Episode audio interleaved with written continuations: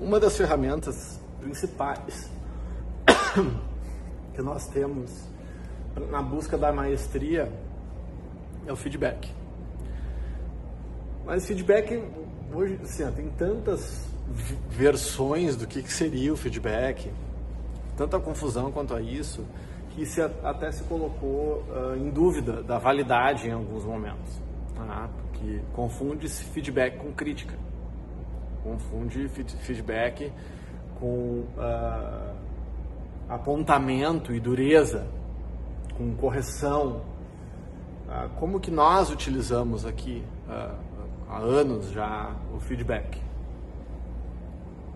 em termos de equipe e trabalho, até o desenvolvimento do próprio do, dos grupos de alunos.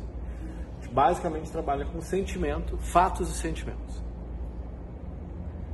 Então, ah, aconteceu tal coisa e eu me senti assim.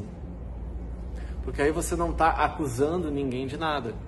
Muitas vezes a gente se sente mal, por exemplo, inclusive com a certeza de que a pessoa tem razão.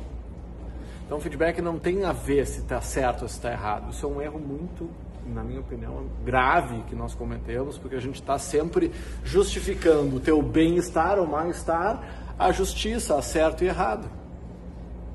Isso, olha, tu tem razão, tu tem razão, tu devia ter, eu, eu faria muito, eu faria exatamente o que você fez, mas eu sigo me sentindo mal.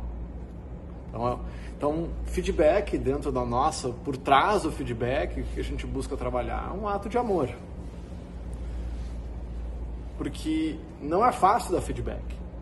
Não é fácil apontar as coisas desconfortáveis que alguém te causou. Principalmente se tu ama a pessoa.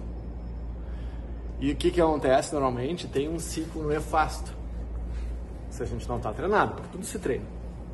Não. Então, primeiro, ah, alguém fez alguma coisa que te deixou desconfortável. Tá? As pessoas mais próximas é que têm essa capacidade maior, inclusive, né? Sim, porque gostamos e tal. Aí você se imbui de um amor verdadeiro, coragem, coloca o coração, diz, eu vou lá dizer para a Aline que eu fiquei chateado com tal coisa.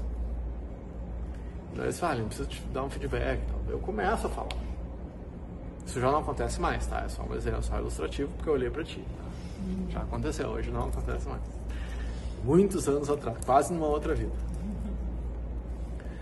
E aí eu começo a falar do meu sentimento, eu não disse, ah, ah tu é uma grossa, fiz, não. Mas olha, eu estou me sentindo assim com o que aconteceu. Qual é o moto contínuo e imediato? Aqui não acontece mais, né? Todo mundo super evoluído nessa sala. Imediatamente você começa a se explicar e se justificar. É a tendência natural e a gente fica dando explica. E aí você está fazendo mal pela segunda vez. Porque já não bastou ter feito mal pela primeira vez, consciente ou inconsciente, eu vou explicar depois porque eu estou falando isso que para mim o pior é no ciclo do aprendizado é o início, é o incompetente e inconsciente. É quando você faz mal a alguém por incompetência, sem saber que fez mal. Se fez mal porque quis, bom, até pelo menos quis, né? Era para fazer mal mesmo. Então, tudo bem, eu prefiro isso. Agora, se fez por inconsciência, por displicência, por falta de consciência, eu acho muito ruim.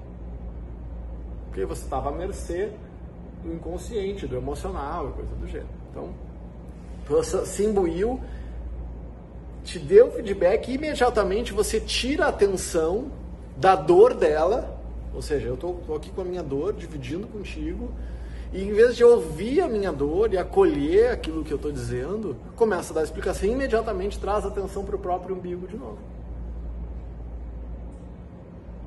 Então pensa bem quando você se sente injustiçado. Mas tu não devia estar se sentindo assim. Senão isso, não existe isso. Não, não, tem check, check box de como eu devo estar me sentindo em função do que aconteceu. O, o algoritmo do ser humano é muito complexo. Não devia bom, daí você vai pensar, vai se estudar e pode chegar a contar, olha, realmente eu estou overreacting, estou reagindo mal. Agora, no momento que alguém criou força, para te dizer aquilo que ela está sentindo, aquela dor. Cara, ouvi isso aí num, uma vez num, num trabalho que eu fiz assim, acolhe a dor dela. Mesmo que você não concorde, mesmo que você se sinta injustiçado, porque a gente se sente injustiçado pela dor da pessoa. Cara, cala a boca. Cala a boca e ouve. Ouve e agradece, porque certamente não foi fácil todo o trabalho para a pessoa de se dizer. E o que, que acontece? Daí, a pessoa começa a se justificar e aí briga contigo porque tu está te sentindo mal. E como e quando você vai abrir o coração de novo? Se quando você abre o seu coração, em vez de ser acolhido, você toma um pau.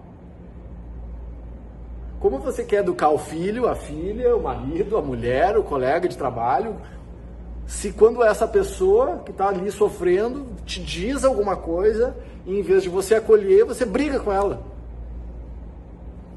Pensa aí. Eu só continuo fazendo porque eu não desisto nunca. Né? Teimoso, a mula de teimoso, eu sigo falando, mas tem vezes que a vontade eu nunca mais vou falar. nunca mais eu falo. Tu diz uma vez, diz a segunda, diz a terceira, por que eu vou falar uma quarta vez? Mas eu sigo a quarta, quinta, sexta, sétima, décima, oitava, vigésima segunda. Eu ainda não paro. E eu estou dizendo isso porque eu tive uma reunião agora da manhã com uma amigona minha, que é uma professora, assim, e me deu um feedback, uh, sei lá, na nossa, na nossa consultoria da segunda-feira. E, sei lá, fiz uma piada infeliz, assim, e não me dei conta. E ela foi muito amorosa, disse, pá, que indelicado que eu fui mesmo. E tem uma das pessoas que estava no grupo se sentiu muito mal. Com razão. E mesmo se não tivesse razão, tá? o fato de eu ter feito de isso que eu falei, olha, o fato de eu ter feito inconsciente foi o que me deixou mais chateado. Se eu tivesse feito a piada consciente para né, provocar, que é o meu jeito, eu estou ali, estou provocando, não, não, não me importa que vocês fiquem incomodados quando eu estou provocando evolutivamente. Dois trabalhos. Aí tá tudo bem, dentro da minha equação. Só que eu tenho que ir dosando, né? Que não é para ficar tão desconfortável. Ficar um pouquinho desconfortável o suficiente para que você evolua. Mas tem vezes que a gente erra a mão, ou passa do ponto, ou erra a mão porque não aperta tanto. Ser professor é, é, é trabalhoso, gente. Então, não vou citar os nomes das pessoas envolvidas, mas que estiver ouvindo, faço aqui o meu pedido público para 8 mil pessoas de desculpa pela minha delicadeza. Não vai acontecer novamente, pelo menos de maneira consciente. E foi engraçado sabe, você falar contigo antes da reunião. Disse, cara, eu pensei milhares de assuntos possíveis, menos isso. Que burro, me senti burro. Ah, burro, burro, burro, burro. Por que não? Me dei conta. E aí eu vou ficar brabo? Disse, não, e pelo, assim, ó, realmente foi, nossa, que legal que a gente, que eu tenho pessoas leais, e amigas que me dizem as coisas. Me dizem as coisas, porque estão me dando uma oportunidade de eu me tornar uma pessoa melhor.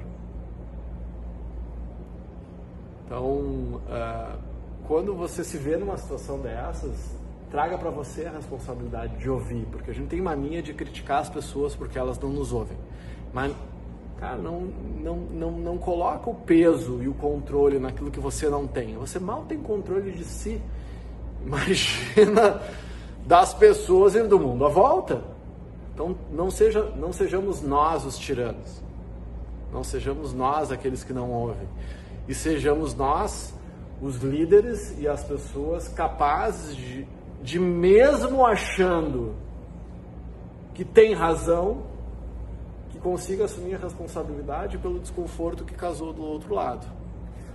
Tendo discernimento e isso que é uma das coisas que a gente conversou, é, tem, tem que ter discernimento para saber uh, se a pessoa do outro lado está exagerando no, no, sentimento dela. Mas também acolher. Ah, você está muito, olha, para mim está muito desconfortável, muito mais do que, do que deveria. Mas mesmo assim eu te acolho. E a partir daí você ser a pessoa que vai escolher. Olha, olha, fui indelicado, vou ter mais cuidado, mas eu não vou deixar de ser autêntico então eu vou fazendo ajustes e me tornando uma pessoa melhor, porque senão vira uma tirania do outro lado, daí você não faz mais nada pelo medo da reação das pessoas. Entende como é difícil esse ponto? Então o recado de hoje é ouça com amor as pessoas, mesmo que você não concorde. E aí tome a sua decisão. Não é para fazer ah, receber o feedback e tem que fazer o que a pessoa disse. Não. Ouve, reflete e segue o baile.